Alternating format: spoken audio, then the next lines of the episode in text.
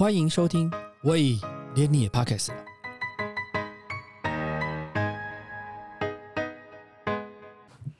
大家好，我是威廉。之前我们访问过无国界医生组织的夏医师，聊有关于无国界医师医生组织的世界是长什么样子，关于医生的部分。今天我们延续这个话题，还记得之前夏医师说过，无国界医生组织有个很强大的后勤补给单位。今天我们就邀请到无国界医生组织的后勤人为张维仪唯一来跟我们分享他如何克服种种不利的环境条件，达成任务。唯一好，哎，你好，你你是一个呃马来西亚来自于台湾的吗？没有，我本来就台湾。马来西亚，本来就台湾马来西亚，对，所以你在无国界医师开始一个无国界医生组织在做这件事情之后，你就从马来西亚开始的，对对对，啊，你怎么会开始这件事情？嗯，其实在我很小的时候，大概国中的国中不是你们这边的中学是，我们的中学大概十五六岁吧。对，那那个时候我已经知道有无国籍医生的存在。对，嗯，然后我自己本身呃是曾经有个护士梦啊，是我很想当护士。嗯，然后我就在呃我的中学时期呢，就有参加过那个救伤队。我不知道大家有听过圣约翰救伤？圣约翰救伤队，我知道，对，我听过。可能是从那一边听一些前辈啊，有谈起过无国界医生嘛，所以那时候我就已经知道。有这个组织的存在，就算现在目前为止在马来西亚，其实这个组织其实都没有很多人知道，很多朋友都很好奇，所以你到底在做什么？我是还在游山玩水、环游世界之类的，因为每次看我出发的国家任务的地点都不一样嘛。嗯，那你在你那时候一开始在圣约翰救伤队，你你不是护士嘛？所以你的服务工作是什么？就一个急救人员哦，也是一个急救人员，现在应该算是叫 either 是 first aider 或者是 paramedic。嗯哼，就是大概在第一次发生状呃接到病人之后，开始先做第一次的处理，然后再移到后面去。对对对，有有最开始的处理。所以你原本的工作是什么？我原本工作呃，我的专业是呃电机工程师。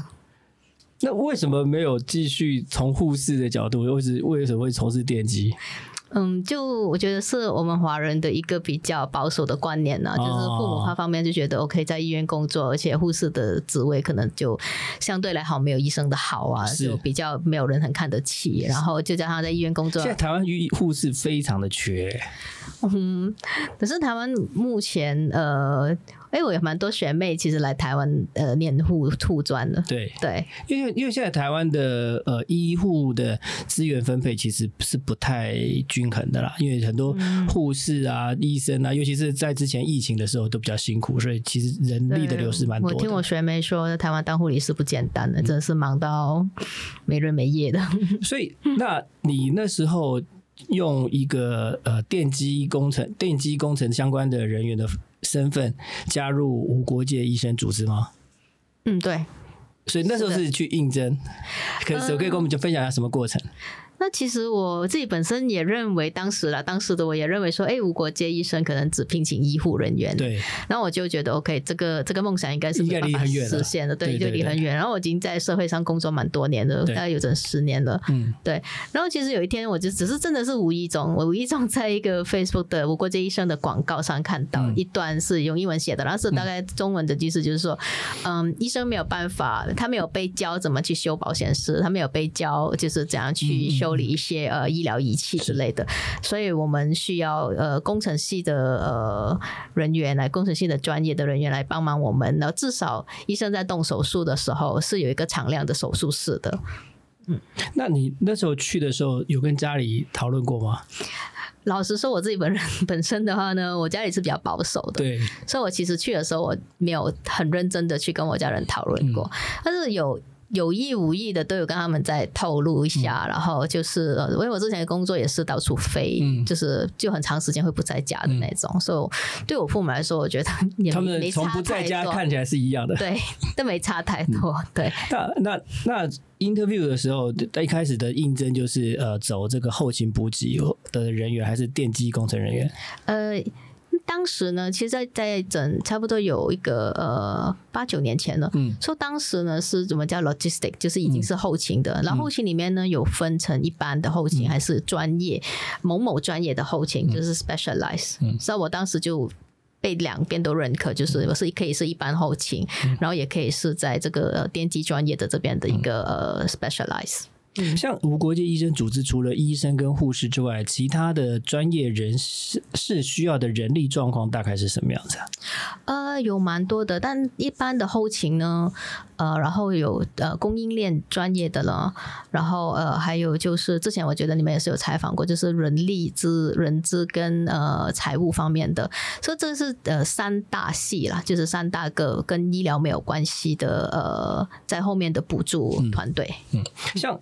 供应链的话是跟那个呃整个医疗物资的运送补给，然后怎么样达到怎么供需达到需呃应该说把物资运送到需要解决呃需要处理的地方去。对对对，所以大概它的运作模式有一套怎么样的运作系统？嗯，OK，当然我们就从最底部说起了，就是在我们的专案，我们就是。被需要的那个部分是，然后档案专案的当地的呃员工啊，我们的同事啊，他们就会去呃每每几个月，他们就会估计，基本上今年也会估计下一年我们大概的那个呃专案的那个怎么讲呢？那个目标 overview 在哪里？我们要专注在哪一方面的专案？因为每个专案都有一些呃比较可能专注在不同的呃部分，可能有的专案是就专注在呃。呃，mental health 心理健康啊，然后有的专案就是专注在母婴啊，然后有的专案是专注在呃战后的那个创伤啊，所以有好几种。应该是好几十种，其实完全不一样的专案。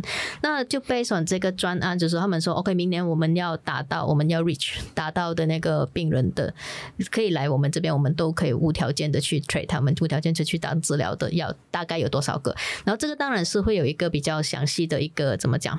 呃，考察报告是，就是说以当地的那个呃。人口啊，population 啊，还有我们我们这一间的这个专案，我们这一家医院或者我们这个 clinic 或这个这个诊所，方圆多少里里面都是可能就唯一的一个，然后我们就可以大概预算到说，OK。他们呃，这个地方的人民会需要到我们的大概在哪里？嗯，然后也有一些就说，OK，比如当地是很容易发生水灾呀，还是有就每年固定季节性的那个呃霍乱。所以他是用你在当地的医疗主医疗机构来评估周边环境需要的。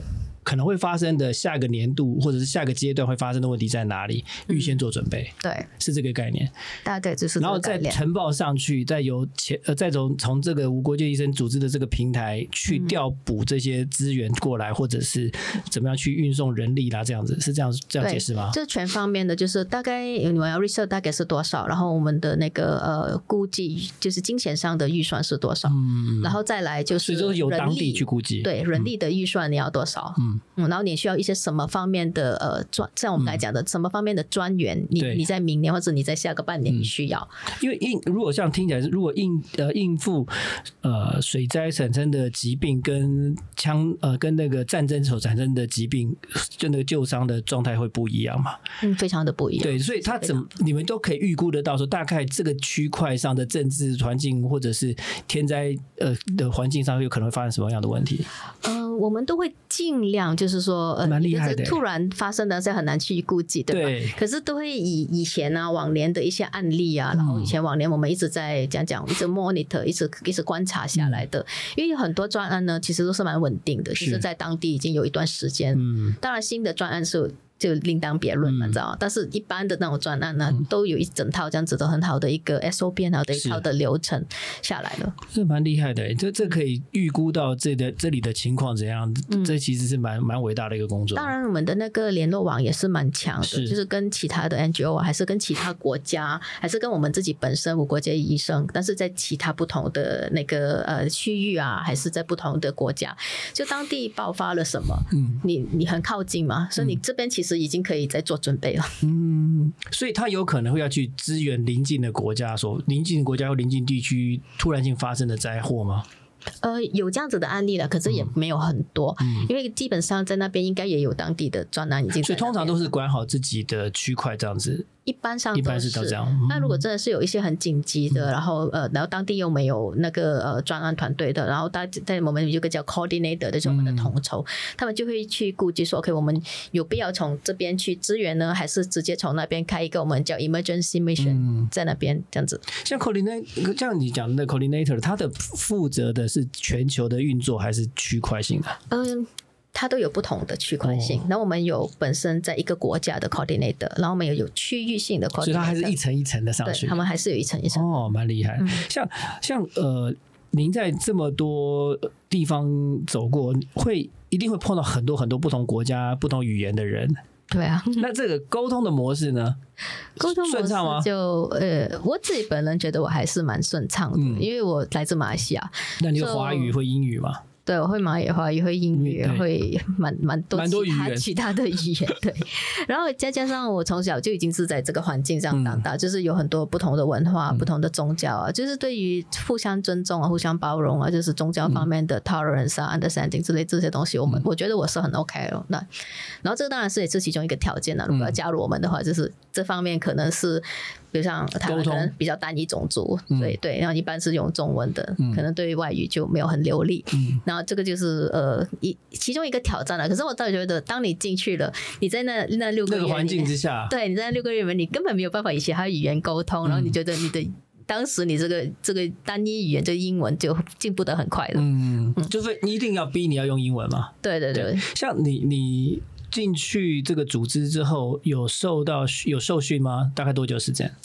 呃，老实说，我进去呢，大概就两个星期的受训，然后基本上的受训呢，就是有一个星期会是比较算是呃一些 technical 的一些受训啊，就是怎样去用那个通讯系统啊，这个很重要，因为它有关全到它有相关的安全性嘛。对，嗯，然后一些就是那个水利卫生的，因为我不是这方面的专家，然后我当然我们也需要去知道，嗯。嗯。然后这种种的培训，然后加上后来呢，就是在另外一个星期呢，就会是一些比较我们叫呃讲 transversal skill，就是呃怎样去跟别人沟通啊，怎么去尊重对方的那个生活环境啊，对方的宗教啊，对方的种族啊，然后是。这其实这个也是对安全的其中一个考量，因为你你你去尊重别人，你包容别人，当然你就不会造出很大的冲突，然后可能冲突小小冲突引发去大冲突这样子。是。像像您刚刚有提到一个水的部分，像通常这样环境的水资源其实都不是太干净，可是医疗的水需要非常的干干净的这样，那你你们骗梦碰到这样的问题怎么排除啊？呃。在一开始呢，呃，在进入这个专案之前呢，大家也会在估算说，OK，我们这个医疗设备，我们这个呃的诊所，还是我们这家医院，大概 maximum capacity 的那个病人是多少？然后每天他们的那个用水量会是多少？那我们就以这个用水量来估计说，啊，当地的那个原有的那个水源也没有办法去满足我们？嗯，没有的话呢，一般我们都会去开发自己的水源，就是水井啊。然后如果当地的水源是，我们也是每个月有去做测试。嗯，如果水源的那个干净程度是呃那个呃应该达到的干净程度没有到的话，我们也会有一些就是嗯净化对净化 filtration 的那个 system 去安装。嗯，其实蛮蛮厉害、蛮蛮科学的一个组织架构啊。对于预测、预估的呃，像沙盘推演的，就是你整个模拟推演的这个计算模式很很精准啊。我是觉得我们的组织蛮成熟了，因为在在这么多年的有五十年的历史，所以在这么多就是以那种经验累积而来的嘛。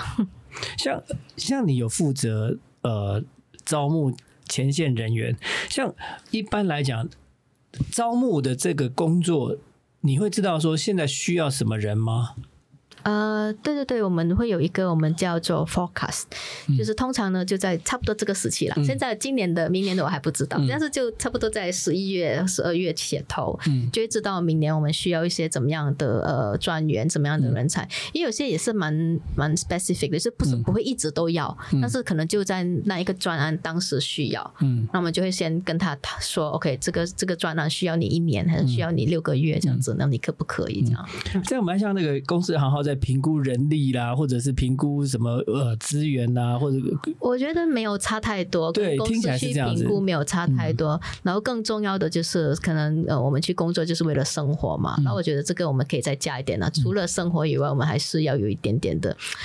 对对社会的一些贡献，然后对自己的对自己想要的一些这样子讲讲，呃，我我我就觉得我应该用满足感嘛来来想，就是我去奉献奉献的服务这些人，然后我不觉得他是他们在帮我，我觉得是他们在帮我去去丰富我自己的。你觉得你不是你在给予，你是得到他们的回馈，对互相的这种互动关系。对，其实我想请问的是。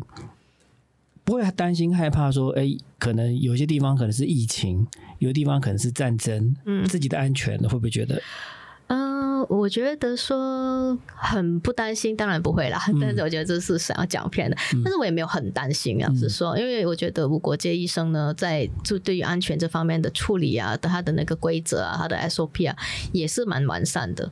就是在去所有地方都好，我们都会先做一个考察，就是看他的那个危险程度，他的 risk 到哪里，他的 risk 是我们能够接受的。所有的进场跟退场啊，就是撤退啊之类的，都要有安排好的。嗯，然后当然我们也会就是像讲你讲的之前讲的，就是呃，先入职前的培训，然后基本上呢，如果这医生在你每一个任务之前呢，这个 security briefing 就是安全方面的这个呃要求要求都会先。先说好，就是你要注意一些什么事项啊？因为这是我觉得文化冲突和宗教的冲突，其实会带来蛮大的一个影响。因为其实世界上很多战争的基础都来自于宗教冲突。对对对，所以我觉得你你能够知道当地人的生活是怎么样，你基于他们。给予他们就是应该要有的尊重，然后我觉得这个问题就像就比较小。对，嗯，像呃，你参与过许多任务，包含四指山共和国啦、马拉维、阿富汗、奈及利亚、南苏丹这些地方，大多数生活条件都不是很好。那是什么力量支持你继续努力？那我觉得这个也是一个迷失哦。其实老实说，如果你让我觉得话，OK，我是从一个乡下长大的女孩，然后我觉得那边的生活环境就是一些比较稳定的专案啊。生活环境没有太差，嗯，然后新专案呢就是我的工作，新专案就是我有后勤部队去把一个环境整理好，安全，可以让我们的医疗部队进去服务，嗯，对。然后，呃，我觉得我最，我觉得最，在我自己经历里面呢，生活环境最差的应该就是只有南苏丹而已，其他的我就觉得还好哎，嗯，对，就是因为他们已经是呃，这个医无国界医生组织已经成已经。处理过一段时间，它有一套运作模式啊，是这样说吗？对。但是南苏丹的，就是好像大多数的人，大概百分之百分之十几的人口都是在没有家可归的状态之下，然后战乱比较严重，所以内战比较严重，所以人的生活条件都很差。嗯。那是到底差到什么地步啊？当地的人差到，我觉得我一点没有办法可以想象。如果还没有去之前，他们就真的是四肢足。四只竹，然后一片的那个我们叫那个呃雨棚雨防雨布嘛，那个 plastic sheet，这个四支柱子，然后用那个防遮雨布，对，然后就是四面就是用布围起来而已，然后就像这么大，像我们现在这个大概要不要一平多两平这样子，二乘二，对，嗯，这样差不多，嗯，那就是一家人的的住所了。因为我看我看呃有一部纪录片上他讲南苏丹的事情的时候，在类似你刚刚讲的状态下住十七个人。对啊，所以当当在那个呃疫情的时候啊，COVID 的时候，大家都说哦，我们要 isolate 啊，要要隔离啊，怎么的？他们想象一下，他们怎么隔离？他们连口罩可能都也没有吧？对他们连自己自己应本应该有的一个睡觉的床位都没有吧？嗯，然后怎么去有分开说跟其他家人去隔离？这个是真的是真的没有可能。像 COVID 的状态对他们影响，就是对他们的死死亡的率。几率来讲会比较会比一般来大很多吗？对对对，然后当时这么巧，我在南苏丹，就是在疫情爆发的时候，我本人在南苏丹，而且我觉得他们当地的政府做出的那个呃反应的政策非常快，而且令我有点惊讶，嗯，快到有点惊讶，就是他们还没有在第一案例发生之前，已经封锁了他们的国家，嗯，那我觉得这个是做的，我自己本身觉得他是做的非常对的，因为他真的是有案例发生了爆发了，他们没有办法去去去控制。去控制，嗯。所以他就采取那个呃不让外面的人进来，对这样的方式，其实这是一个好的办法。我我本身觉得是，那可能其他人有不同的意见，那我觉得是。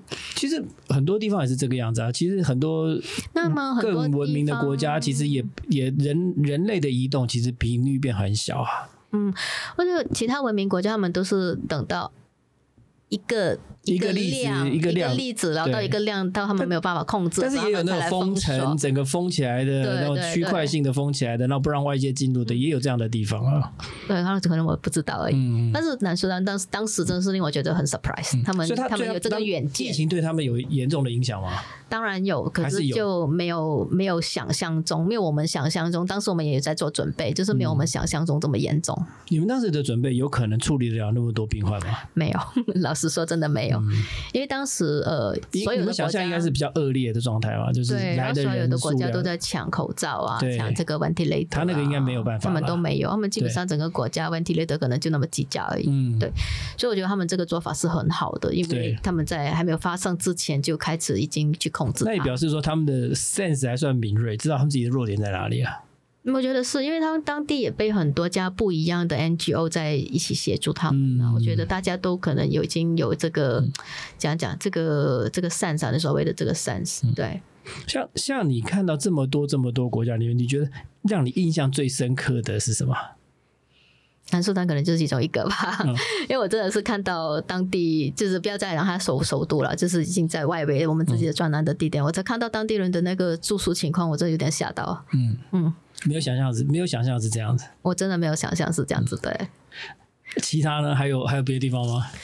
都还好，还有别的地方，我觉得都还好，至少都还是有一间。稳固的屋子，稳固的房，可以让你去住。但当地的真的是连房都没有，他们连一个棚都不算有啊！就是这么，你想想，我们叫我们我们去露营搭几只那个，就是天幕，对，就是一个天幕叫叫住人。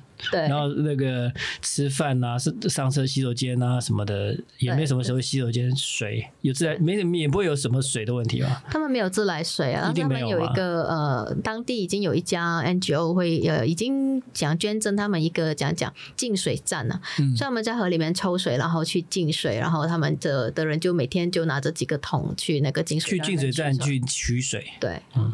但是也不会有什么水管啊、地下水道建设、排污，没有。但这个问题会发生在医院里面，因为医院也有一些污水需要排除掉，那需要净化。对对对，那么医院呢？如果呃医院的话呢，我们会有已经有一套自己的一个呃讲讲一个比较最 basic 的 standard，就是你应该要做到这样子，然后怎样去把那个污水去呃在。排出去外面之前，怎样去净化了？还有进来的水一样，就出和进的水也一样。嗯，所以有一套已经有一套 SOP 吧。像你主要的工作在负责什么？我主要的工作，嗯呃，第一就是整个整个恐暴，就是整个环境的安全哦。嗯，包括就是看会不会有呃一些额外来的冲突啊。我们这我们其实，在英文来说会有两个，就是一个是 safety，一个是 security。嗯，那中文我觉得很难去分辨这两个东西。security 呢，通常都是我控制不了的，这很外在的，就突然间。security 有点像是防卫、防御的这概念，就是我怎么避免冲突啊这样子。对，然后 safety 的话呢，当然就是像 OK，我们的那种 vector control 啊，就是你要把你的孔包围起来啊，然后做那种呃杀菌啊、杀虫啊，然后还是除草啊之类的这样子的动作，然后避免那些小动物啊、小或者是昆虫啊、叮咬啊。或者蛇啊跑进来这样，对，那种其中一方面，或者饮水啊干净啊，嗯对，然后那个呃用用电的安全哦，因为当地人其实呃，当地的电是用什么电啊？呃，蛮多是发电机跟太阳能板啊。当地的话没有这个发电机，就是发电机就属于这种烧燃油的那种的。对对对，燃油可以是有两种了，可以是有这个 diesel 跟 petrol，嗯啊，不同样的燃油。但一般我们都是用 diesel 了，很少用 petrol，因为 petrol 的安全考量更高。对，嗯，像啊，所以你负责这个，那还有负责其他工作吗？嗯，好像里面的那些所有的呃电力的维修啊，汽车的维修啊，你还要负责汽车维修啊？对，你会修车吗？我自己本身最基本的会了，就是检查车是会了。但是我们当然就是这是我们所谓的 technical logistics，就是我们会有 mechanic，嗯，会会请过来，然后呃，然后在飞呃那时候在苏丹的话呢，我们有自己的 mechanic，其实因为不能飞一个 mechanic 过来也不容易，所以我们要有自己去邀请 mechanic，我们去培训他，嗯。然后也有这个 biomed，就是那种医疗仪器的那个维修啊，嗯，然后清理水管啊，就是我们有叫这个，我们叫 water water sanitization，嗯，就刚才我们说的那个水利卫生班，其实我可能不需要知道很仔细，只是但是你大概是要概念，这个东西要那需要找谁帮忙？对，那他怎么可以处理好这件事情？对，所以你要知道 solution 吧？对，我应该要知道可以找谁，然后谁可以给我 solution。像我看资料上说，你像有一些处理一些是安全管理，刚安全管理跟措施刚刚已经谈到了，机械工程、能源、电力采购，还有供应链、冷链管理。嗯，你要需要供应链的冷链管理是什么东西啊？呃，供应链冷链管理呢，我其实没有，我自己本身没有呃讲讲非常的 specific 在这一块，因为我们还有别一个部门叫 supply，它就是专门专门负责这个。跟冷链的。对，然后冷链呢，我们需要去帮忙他们，因为冷链就是跟电力有关的，他们必须要确保那个呃藏储藏药物啊，然后储藏那个疫苗啊的那个呃冷链是环境是确保它没有被断的。嗯。嗯。所以我们电力。对，然后那个环境是安全的，嗯，然后这方面的话呢，呃，我们当然也有 pharmacy，就是那个药剂师来以帮协助我们，就是他会知道，OK，我们在这一个环境里面，就这一个，比方讲这件事，我的 capacity 是多少，它可能够储存几个月的量，然后这几个月的量呢，它的那个。呃，什么过期？那个药物过期，药物过期，然后你需要这样用，所以你不能够储太多，也不能够储太少，就是要刚刚好。对，这也蛮难的，挺难的。对，因为你人，你的患者也不一定，有些时候是突然间涌进来，有些时候可能又还好。而且这个供应链非常受天气影响，是，对，是。然后下雨天呢，就飞机不能降的时候，就是供应链其实就有可能会中断，所以它也要足足够的备量在那边。那也要跟这个地方的呃。气候的循环，对，都有影响到。嗯，其实真的，然后除了如果那种比较环境比较混乱呢，就是有内战啊，还是有战争国家，它除了气候之外，它还要看看当时是不是安全进来的。嗯，因为我们需要人送进来嘛，所以飞机可不可以下降啊？是不是安全的啊？对，多数应该都不是有谈好一个比较对于第三国的组织，或者是这种呃比较像是人道救援的组织，会有一个保护的。措施吧。是的，是的，大部分都会有，对，大部分都会有，所以说相对之下蛮安全的。当然，有些突发事件那种就也就是另当别杀红了眼或怎么样，你就 就很难说了。但是很少了。然后，嗯，有了他们有时候会好像 OK，呃，他们因为当时每个当地每个人几乎都有武器的，其实，嗯，那么有时候会叫那种叫 Happy Shooting，就是他们。喝的很嗨啊，还是有一些什么庆典啊，就 happy shooting，有可能是着是着就变成就打到人了，对，然后就变成一群人的在那边团殴，然后团殴变成一整个种族的在那边，怎么算是内战了？对，所以你在你念书毕业之后，你有想过说有一天你有这么多技能啊？会做这么多事情？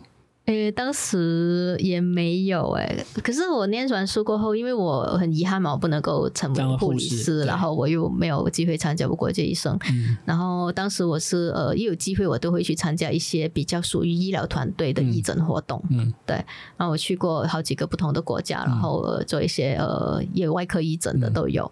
然后当时也是有被就是被培训到，就说这样去应对啊，这样安排事情啊，这样子。嗯，像呃。从一个电机人员的角度来讲，你觉得还可以再做什么吗？嗯，我觉得其实人真的是呃有无限的可能。嗯，我看上你上看到了这个。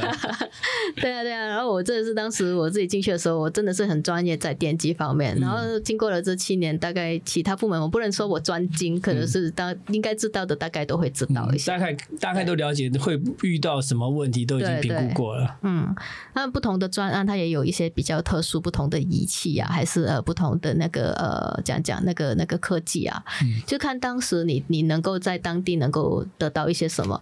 当然，我们有这个很好的供应链啊，我们可以在欧洲地方然后进口到当地去。可是我们还是很很坚持的说，我们要那个呃讲讲呃 sustainability，就是在我们如果万一我们离开过后，当地人还是有办法继续的。所以，我们尽量都会用当地的材料，然后他们才会有办法去做这个维修啊、更换呢。无国界医师组织撤退之后。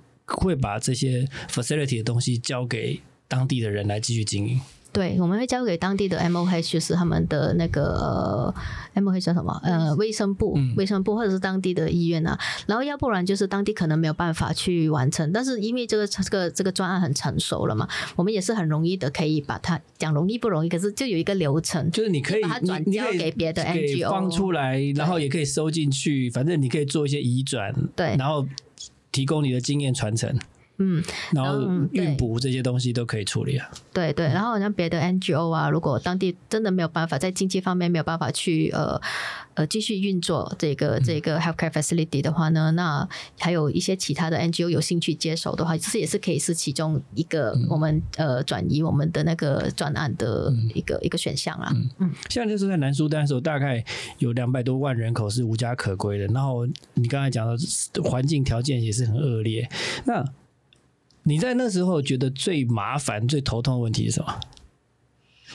最麻烦、最头痛的问题啊，就真的是物资没有办法到啊。老实说，这个应该是最麻烦、最头痛。然后再来就是一些我们所估计不到的一些突然起来的冲突了，其实上面蛮常发生的。嗯嗯，就自己的族人跟跟其他的族人，他的那个内战一开始好像是一个总统跟副总统的种族不同开始起的战争嘛。我看资料上是这样写，但是他们也有自己的那个。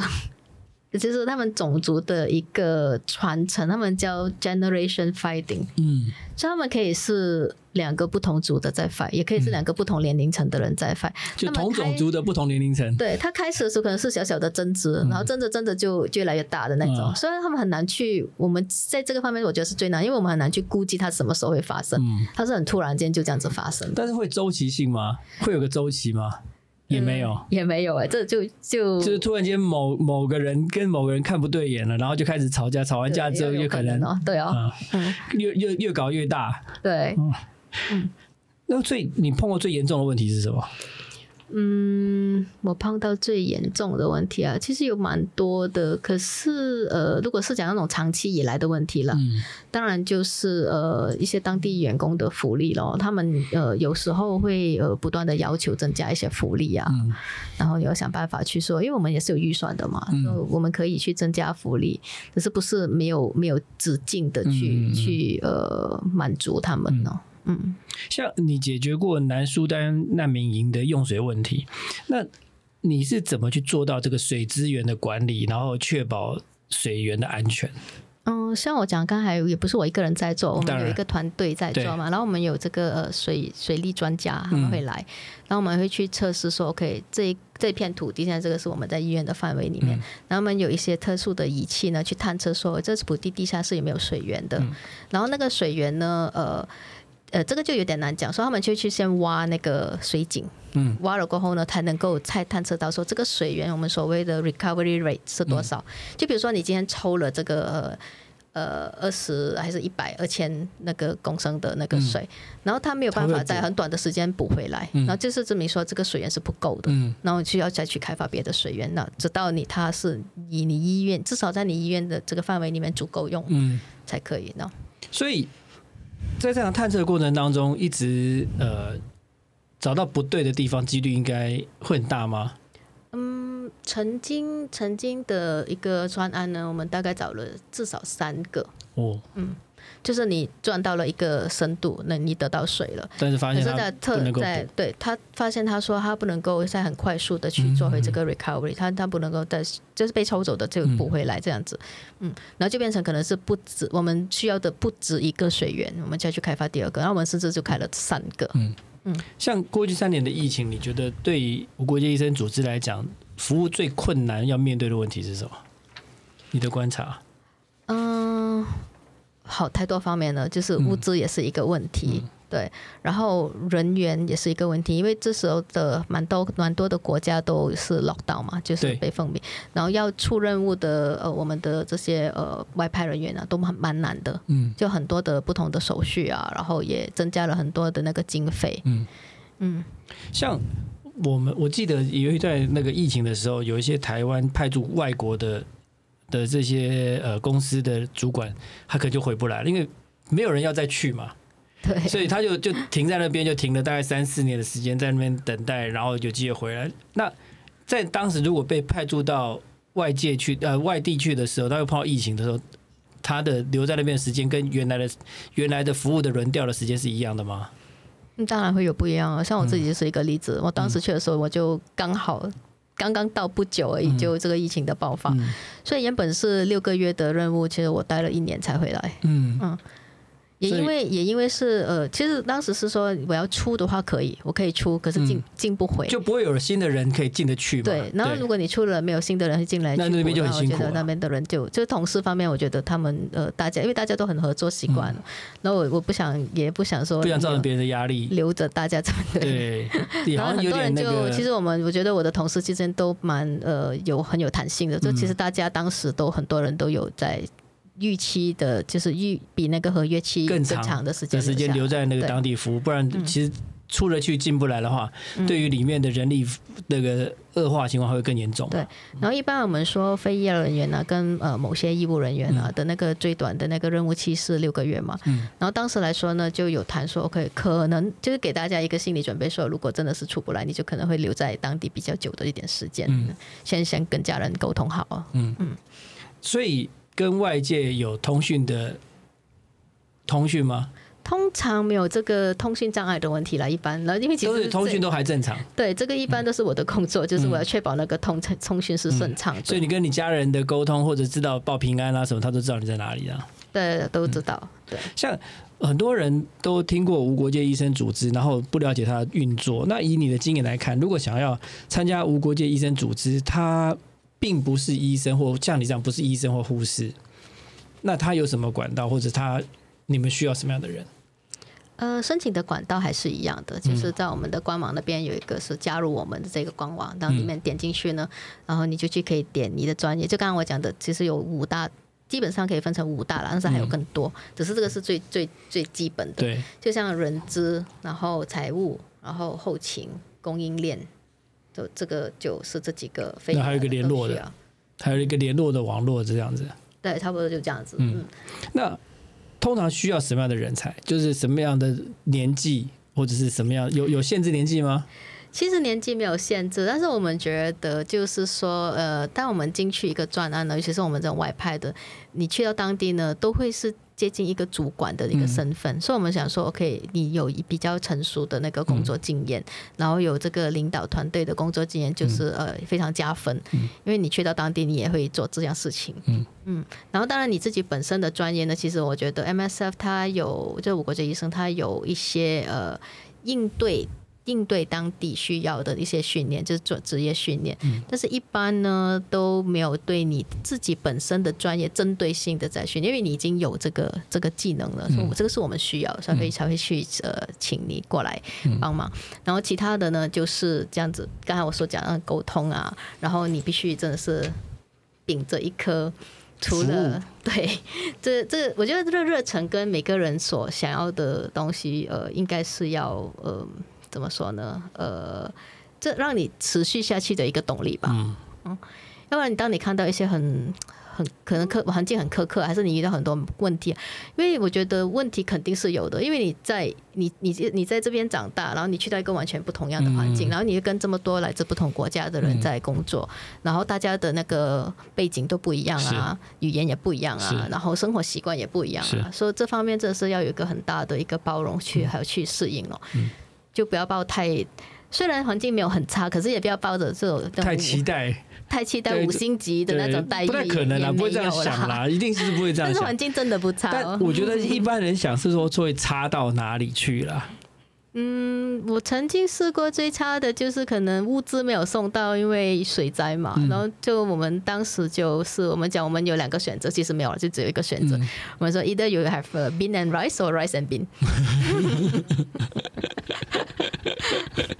就这种干的、干粮的，我们可以存很多的那种，那种新鲜的没有办法运过来。嗯，然后真真的到一个点没有办法了，我们不能够再忍受了，其实会用投放的，嗯，就是飞机上投放下来的，然后投放下来可能有有可能大部分都都会坏掉的那种，那你要其实要马上去吃掉它，然后可能你一个星期里面吃的蛮好的，可是下个星期就完全打回原形的那种，对，因为它都是给新鲜的食材嘛。对，像呃。所以，像你做人力的招募，你现在你就做在台湾这边有在做人力的招募这部分嘛？那你在人力部分来讲，现在需要什么样的人力？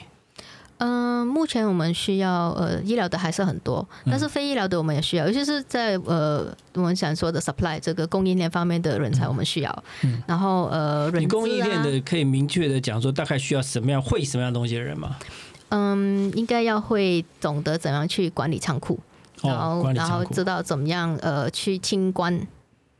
清关是针对当地的海关去清关嘛？对对，但是你每个国家的每个国家不一样，对啊。可是你有这方面的经验，我觉得你是一路通百路通的那种。但你至少要知道有这种事情你需要去做的，然后怎样比较容易啊？还是字眼方面呢？去去做这种清关？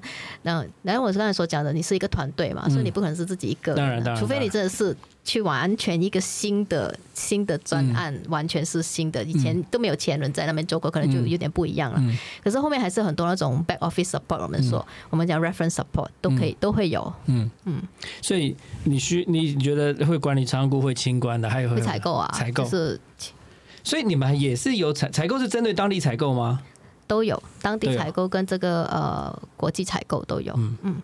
那还有人，还有什么人？我们会分成我们讲 local order 跟 international order，所以你会负责这两方面的。嗯，所以你是负管理仓库、清关、采购，还有需要什么样的人吗？呃，这个是一个部门哦，这个是一个叫 supply 的部门，还有别的。那我们就后勤啊，像我这样子的。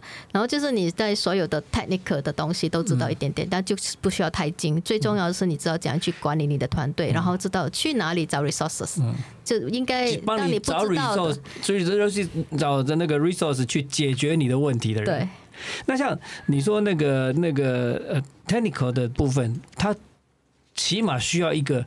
什么样的 skill 可能可以让他可以嗯提供帮助？呃，像我这样，我是以电机工程嘛，然后我们建筑工程的也可以，然后呃，这个呃叫什么呃 mechanic 机师。机师。对。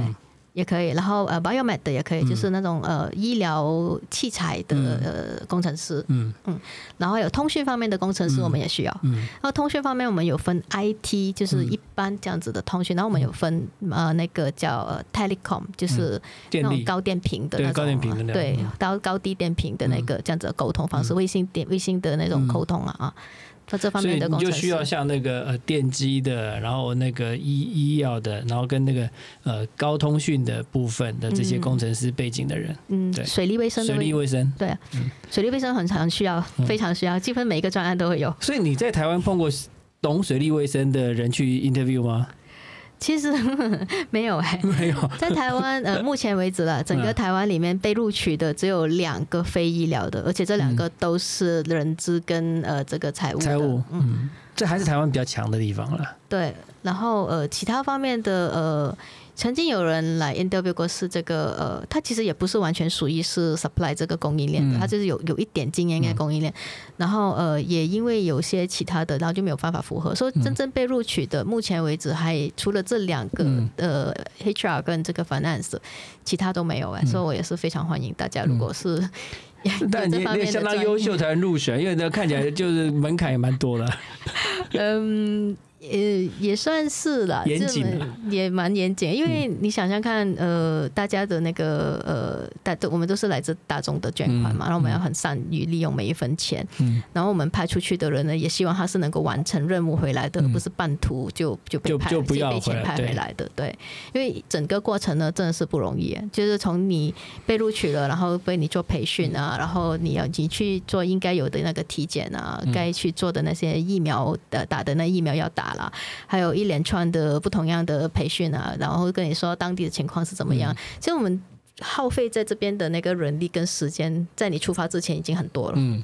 已经很大了，然后整个出发的过程就看你也是劝你去哪里，然后你可能是飞机、船啊、走路啊、车啊，都已经这在你一个一同一个任务，已经所有的交通工具你都可以做完的那种，所以就不真的不容易，是不容易。我我听起来就觉得很困难。整个 logistic 后后勤方面的那个功夫，还有安全方面的功夫都不容易。对，但是总是可以有个尝试嘛。如果有服务的热忱，想要去看看的话，应该如果有这样的热心，可以跟你们联系吧。可以啊，可以啊。到官网。还是到到官网，先到官网，官网里面了解一下里面就会有一些呃通讯的那个资讯啊，说你如果有问题的话，你应该找谁来问啊，这样子的，嗯，在官网里面都会有。像你们在那个像后勤的人医医生，那个像上次我问请教那个马马口医生，马口医生说在当地都是几乎是二十四小时 on call。然后只要有有有任务就要出任务这样子。那像你们后勤的人呢？呃，相对来讲呢，我们没有这么长时间就是 on call 了。嗯。然后有些特殊的任务，像我的话，我会我会管理安全方面嘛。嗯。然后如果地方不是很不是很安全，可能就很多暴动的。呃，我也是会 on call，然后然后就是冷链断的，这个也是蛮严重的。那当然，冷链断了，我也在 on call。嗯然后呃，所以几乎你都 on call 了吗？但我就没有说这么长时间，可能因为我的任务时间也比较长，我不可能说六个月我无时无刻都在 on call。然后我当然有一些其他团队的朋友啊，就是团队里面的同事啊，可能讲我们有个 supply 的，OK，我们两个就轮流咯。啊，这这一个星期你 on call，下个星期我 on call 这样子。嗯。所以你有那个休息的时间吗？就是像休假的时间吗？有啊，我们其实蛮注重这一方面的。我们的 HR 你休假都要干嘛？我休假在干嘛？诶，要看你是怎么休假，是在在专案里面休假呢，还是离开那个专案休假？专案如果专案里面休假嘞，只能在待在那个专案里面嘛？待在专案里面的休假，就是我们说的要学会怎么样 do nothing。嗯。我这个真的是我们，我觉得华人很难得，很难 do nothing。我从小到大的教育就是说，爸看到我闲着没事情做的时候，这么懒啊，没有事情做吗？我安排一些事情给你做，所以很少会是 do nothing。我觉得这个是我其中在五国在医生里面跟其他的不同国籍的同事啊学会的一个，其实彼此也没有讲学会，就我才知道哦，原来我们可以才是放开。对，什么叫放开？什么叫 do nothing？真的不容易，尤其是在专业里面休息。有人在看着你，然后你不 do something，然后觉得怪怪的这样。对，所以就。没有办法把自己放空在那边休息或做什么，就一定要做什么东西这样。然后像我自己本身，我喜欢呃去呃等下讲，我喜欢做饭啊，所以可能我我休息的时候，我就会为我同事可能做一些糕点啊，做一些。呃，马来西亚风味的食物啊，甚至华人风味的食物啊，这样子，嗯，我觉得也是一个就是一个调调调剂放松自己的对，然后是跟当地的厨师互相嗯。测错，不是测错了，就沟通交流一下，说 OK，我这个东西蛮容易做，然后我教你怎么做，然后以后你就可以对呃呃其他的来的那些呃外派人员啊，也只做这一道菜这样子。然后我也是去学当地的一些菜肴啊，容易做的那些啦。嗯所以你现在去过这么多国家，你应该学了蛮多各种特色的菜吧？诶，有些咯，有些。像呃，最后一问，接下来你有打算要去哪里吗？呃，目前还没有，但是目前在台湾的这一个职位，我会呃待到明年。会待到明年，对，就是负责招募人力的这个部分。对对。OK，如果大家有兴趣的话，可以到官网上对来看看，呃，可以自己为了这个组织贡献什么。对，也可以留意一下我们的官网，因为我们有不定时呃。呃的那个我们叫 webinar，就是讲解一下我们的那个招募条件是什么了。然后我们会呃针对性的看招募什么样的职位啊。像之前就有做过了心理健康的那个招募，然后也有做过这个助产士的那个招募。嗯嗯。然后接下来的可能就会有非医疗的招募了。嗯嗯。如果你不是医疗人员，也想要参加无国界医生组织的话，欢迎到无国界医生组织的官网，然后去看一下有什么事情可以贡献你自己的力量。